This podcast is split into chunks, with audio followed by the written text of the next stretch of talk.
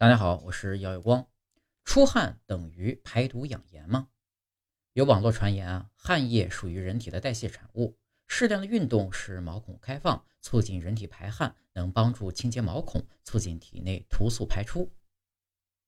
人体汗液的成分啊，百分之九十九为水，并非有毒有害物质，因此无论出汗多少，排出的几乎都是水分，排毒的作用呢微乎其微。出汗是人体调节体温的重要手段。人体汗液的成分呢，有水分、氯化钠、钾、乳酸、尿素等等，其中呢，水分含量高达百分之九十九以上，其他物质仅为百分之零点五到百分之一。大量出汗呢，确实能排出一点点体内的代谢废物，但几乎可以忽略不计。人体真正的解毒排毒器官主要还是肝脏、肾脏，它们会合力将有毒有害物质降解或通过尿液排出体外。